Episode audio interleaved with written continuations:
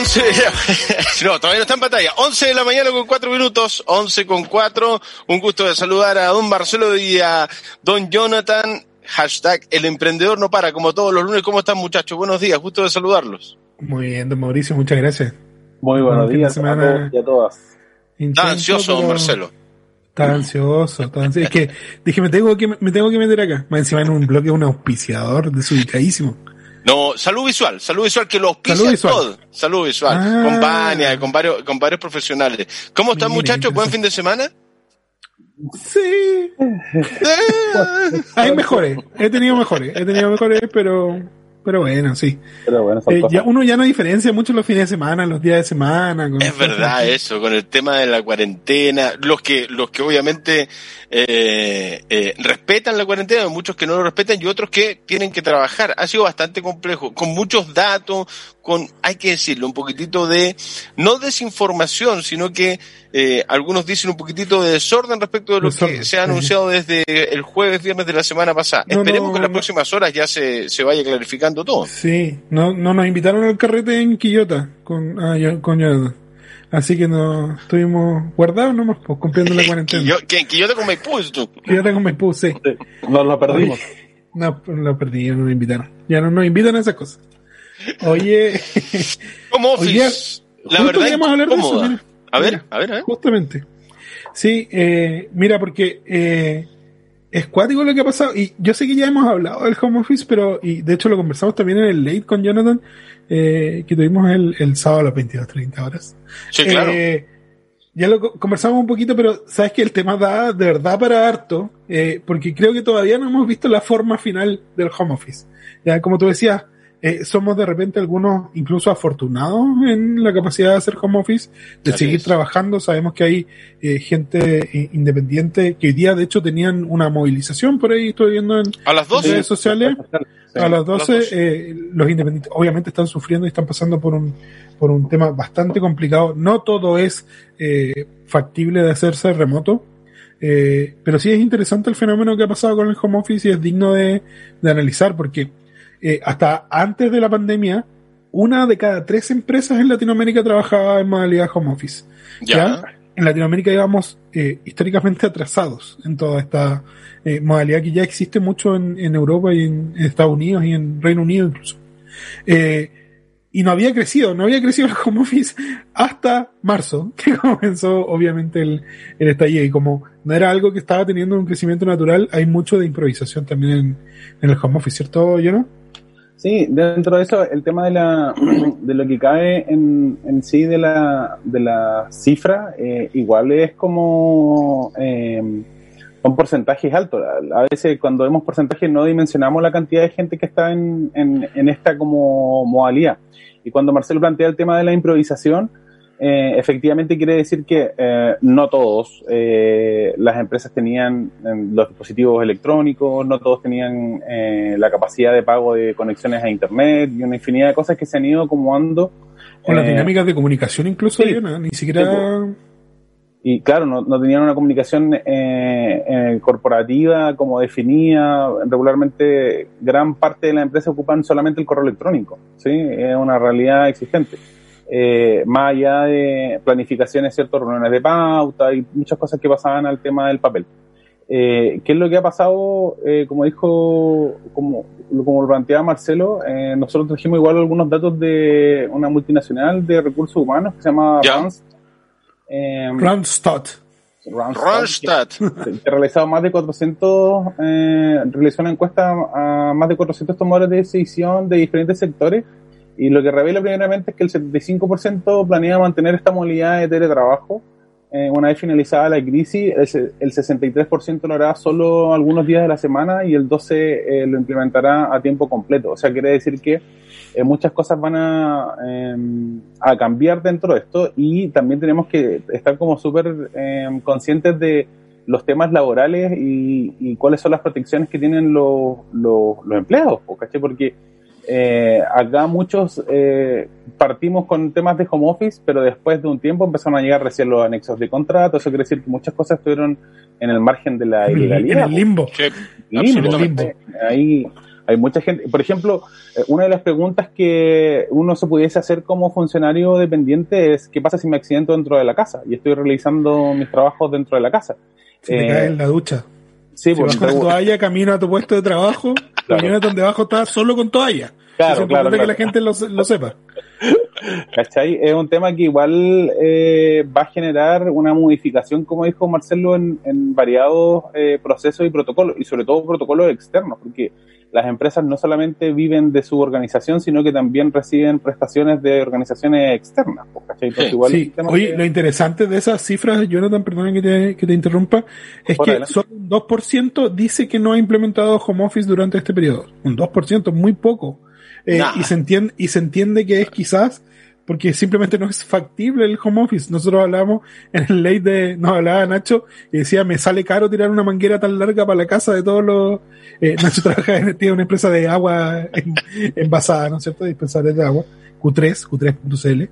Eh, es difícil para ellos, ¿no es cierto?, pasar a eh, hacer home office. ¿no es, cierto? No es eh, no es posible de hacer, no es Depende, la, depende de, la empresa, la industria, el comercio, la pega, depende de tantas cosas, ¿no? Pero la gran mayoría, por lo que uno ha visto, y eh, por los porcentajes además que muestra la consultora Ramstad, es que eh, el cambio ya está y va, y va a permanecer en el tiempo. De, no sabemos cuándo va a terminar la crisis, pero va a permanecer en un, en un buen porcentaje de, de las empresas ya es una Más realidad. del 50% de partida. Ya, ya es una realidad. Y yo creo que van, a, van a ir cambiando las formas en que se implemente este teletrabajo.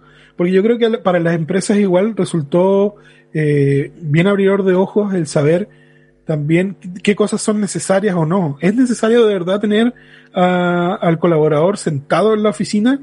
Eh, y ya vamos a dar el ejemplo de, de, una, de, una, empresa muy importante que se pasó a, a, a home office. Otra cosa interesante es quiénes, cuáles son los, los sectores que son más propensos al, al, teletrabajo. Yo no, no sé si lo, los puedes mencionar. Sí, la, en las áreas que está como más consolidado el teleworking o el home office, en primer lugar lo ocupa administración y finanzas con un 82%, seguido por recursos humanos con un 71%, y en tercer lugar se posiciona marketing y comunicaciones con un 62%. Es bastante, sí, es bastante, es bastante lógico, Jonathan, perdón, el top 3 es bastante lógico, ¿no? Porque es gente que está frente a la pantalla y al compu en una oficina encerrada. Básicamente cambió el entorno nomás. A mí me cambió el entorno y mi, mi vecino, que ahora es ese, ese chiquillo de ahí, que antes eran otras personas. Eso es básicamente lo que... Sí, y de ahí tenemos, por último, eh, el, la tecnología con 58%, eh, compras un 52% y legal un 49%. Eso es la, esas fuentes del diario Concepción. Oye, pero eh, claro, hay cosas, hay eh, rubros y sectores que obviamente eh, pudiesen tener una, un beneficio de esto, que sobre todo es la reducción de costo del espacio inmobiliario. Eso es uno. Eh, mm. Lo que sí también hay, y por ejemplo, desde el punto de vista de nosotros como emprendedores, tenemos que ver la forma en que satisfacemos las necesidades de nuestros colaboradores. Eh, eh, igual requiere de que hagas un poco de reingeniería de tus costos, de como Marcelo siempre lo ha dicho en todas las veces que hemos hablado de los temas de los negocios, de revisar el Excel, de ver cómo voy con mis cuentas, de ver eh, cómo puedo hacer algo para que también eh, considerar que los espacios de habitabilidad que tiene el funcionario a veces no tiene los requisitos mínimos para que se sienta a gusto desarrollando su trabajo. Y lo otro es que nos podemos dar cuenta, o gran parte se dio cuenta, de que efectivamente la gente se puede tornar mucho más productiva en su, eh, en su espacio y horas de trabajo en esta modalidad. Porque eh, necesariamente, yo, yo, siempre, bueno, pensamos en, mencionamos en el ley del tema de los, los traslados en la capital, dos horas, dos horas y media para llegar a tu puesto de trabajo y después dos horas, dos horas y media para volver a tu casa eh, es tiempo que... Eso tiene una merma en, el, en, el, en, la persona. En la persona, emocionalmente, oye, y la gente ya llega cansada al trabajo, y claro. se va cansada del trabajo, y llega a la casa cansada de, de en sí la jornada misma, pero por todo lo que, que tiene que, que ver. Obviamente, en las grandes ciudades pasa eso, acá también en nuestra ciudad los tiempos de traslado quizás son más cortos, pero... Yo he ahorrado combustible, Jonathan. Sí, por pero, pero obvio. Mi mucho, estanque, yo... mi estanque lo tengo del principio de la pandemia. no había salido nada. Mentira. Oye, y para dar este ejemplo, porque en, los emprendedores de repente es sencillo, ¿no es cierto? Eh, para nosotros fue fácil la decisión, bueno, fácil, entre comillas, la decisión de decir, ya cada uno para su casa, nos conectamos y trabajamos. Para una empresa pequeña, para un emprendimiento, es fácil de repente pasarse al home office. Pero lo que hemos visto ahora es que Sky Airlines dio la señal de que incluso, y ya lo tienen decidido, después de la pandemia, el 100% de sus operaciones van a ser home office. ¿Ya? Eh, tanto en Chile como en Perú. Es una tremenda decisión, yo creo que tiene un impacto súper grande. Eh, porque es una, la gente me, está, me están diciendo, uh, solamente un paréntesis, Marce, eh, de cinco segundos, home office es lo mismo que teletrabajo, por si acaso. Sí, teletrabajo, sí, sí. Sí, siempre nos molestan por los, los anglicismos. No, pero está bien, la aclaración ahí a esta hora para la audiencia, si es que alguna persona tenía alguna duda. hay varios, varias formas de llamar al concepto. Entonces, eh, la decisión la tomaron, Sky Airlines la tomó solo viendo los buenos resultados, es porque les había funcionado. Eh, que el proceso había tenido lo mismo que mencionaba Jonathan. Eh, Sky tiene un edificio corporativo en Huechuraba, lo que dice que en algunos casos significaba dos horas de traslado ida y vuelta. De más. Y según el cálculo que hicieron en Sky, rondaba las 500 horas anuales por concepto de traslado. 500 horas que se perdían en traslado. Eso es eh, como yo digo, tiene una merma en, en, en los colaboradores, en los trabajadores, eh, y suman a eso la pandemia y el riesgo, sería impensado eh, poner en riesgo, digamos, a las personas en ese sentido. Entonces, hizo, eh, Sky diseñó un modelo para el teletrabajo. Eh, tienen, por ejemplo, una vez al mes un Culture Day, un, como día de cultura, que permite a los empleados socializar. Van a estar citados una vez al mes a ir a las oficinas para hablar con sus compañeros, para conversar, para sociabilizar, para hablar, para mantener el espíritu de la compañía. ¿Ya? Y además tomaron la decisión de agregarles un bono de luz y de internet en el anexo de contrato a los funcionarios. Hermoso. Ah, se, que Viste que se, pueden hacer anexos de contrato para cambiar las condiciones laborales de cualquier persona. lógico que se puede. y está en la ley, solamente que algunos se olvidan o lo dilatan. Lo dilatan, sí. O sea, se lo larga, sí. Entonces, eso es, eso es, yo creo que es un muy buen ejemplo el que da Sky, eh, el tomar el, y el ver cómo modelamos también esto y lo que decía Jonathan, cómo establecemos los protocolos para el teletrabajo, porque hay un marco que es el marco legal, que es obviamente que tiene que resguardar a los trabajadores, que es con, con todo este tipo de cosas, pero también los protocolos de la empresa. Piensa que no sé, un banco o una firma de abogados que maneja información sensible, tiene que destinar también protocolos para la seguridad. No es lo mismo la infraestructura que tiene alguien en una oficina, ¿no es cierto? Donde toman las medidas de seguridad, los recuerdos, los respaldos, qué sé yo. Eh, ¿Qué pasa si, por ejemplo, se te corta la luz en, en la casa? Y estás trabajando y no puedes seguir trabajando. ¿Ya? Entonces son todas esas cosas que hay que protocolizar para darle un marco de acción al, al teletrabajo, si no se vuelve un de pelote. Muchacho, eh, a propósito de Sky, me estaba acordando de la TAM, que llevaba un par de años ya con un tema. Ahora, nosotros lo veíamos como que ya uno se podía comunicar con LAN a través de la web solamente, pero internamente en el funcionamiento de la orgánica de la empresa, no sé si era tan así o, o quizás sí, no, no, no, no, no lo sé, no lo sé, pero ya había este modelo en el cual ya estábamos más o menos acostumbrados antes de la pandemia. Sí, pero por ejemplo, ellos, eh, si bien eh, no sé cómo funciona, pero tengo la ley de impresión que igual tercerizaban el servicio de, es muy probable, de, contención, porque cuando me quedé atrapado en el estallido social, ¿Ya? que pronto se celebrará, eh, estoy comunicando todo el día con el call center y, y, claro, en un rato la muchacha que me atendía me decía, es que yo no tengo acceso a esto, a esta parte. Mm. Claro, exactamente. Corte, pues, amigo. Ahí lo están llamando de, la para, el pasaje. Oye, y mira, es interesante porque, eh, como te decía, se vislumbra en el futuro y, según encuestas también que han hecho en Estados Unidos, eh, el 55% de los trabajadores en Estados Unidos son partidarios de una mezcla de home office y trabajo en oficina. Ya, eh, eso se da mucho en la cultura gringa y lo conversábamos también con Jonathan. Es, esto depende también de los liderazgos de las gerencias, ¿no es cierto? Y cómo entienden el trabajo. ¿ya? Si seguimos entendiendo el trabajo, o incluso eh, yo veo como pasa en educación, que porque estás más horas sentado frente al computador eres más productivo, eh, no va a resultar tampoco. ¿Cachai? Si tienes que estar eh, las mismas ocho horas y, y, lo que cuenta es que pases las ocho horas en el trabajo y no cuánto produces, eh, la verdad es que no tiene mucho sentido. Se pierde el foco de, lo que estamos buscando. Entonces requiere también un cambio en los liderazgos.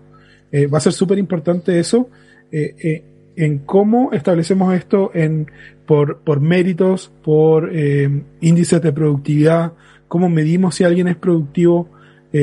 porque a mí me parece, y era lo que pasaba con la educación cuando se hizo la reforma para la jornada escolar completa, en que la premisa era que si los estudiantes pasan más horas en el colegio van a aprender más. Y Jonathan te lo puede decir, que yo no, yo no soy ninguna autoridad para decirlo, pero Jonathan, Jonathan sí puede decirlo con más propiedad. No es así, ¿ya? Pasar más horas en el colegio no necesariamente te vuelve, eh, eh, te vuelve capaz de aprender más. ¿Ya? Sí, y de hecho toda la persona que esté quizás como más expuesta a esto está más sometida a los, a los temas eh, emocionales, que es también lo que hemos hablado en otras oportunidades de cómo eh, hacemos la balanza y el equilibrio entre eh, las actividades que tengo que realizar más las responsabilidades que tengo dentro de mi, de mi hogar, eso es algo. Pero, por ejemplo, en, en, lo que plantea Marcelo sobre la jornada escolar completa, eh, ya por año hemos escuchado que quizás no ha tenido el impacto que tuvo, para no ser tan lapidario.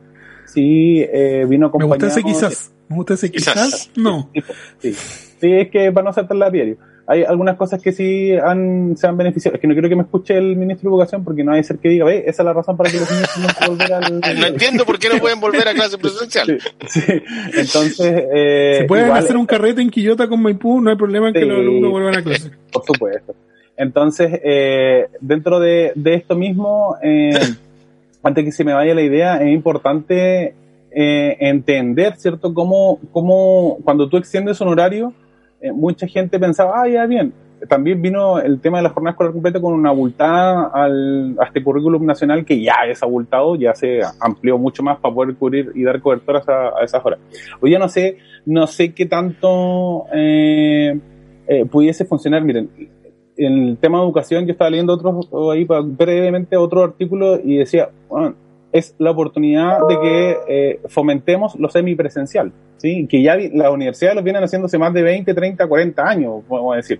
Partieron con los libros y ahora en los temas de eh, Internet, los sistemas de aulas virtuales vienen hace por lo menos ya 20 años. Hoy día están en su auge, en su apogeo, pero eh, efectivamente es una realidad que el tema semipresencial también va a ser una... Ojo que los temas semipresenciales las universidades los pensaron para aumentar sus matrículas y utilizar su mismo espacio. En su momento, claro que sí.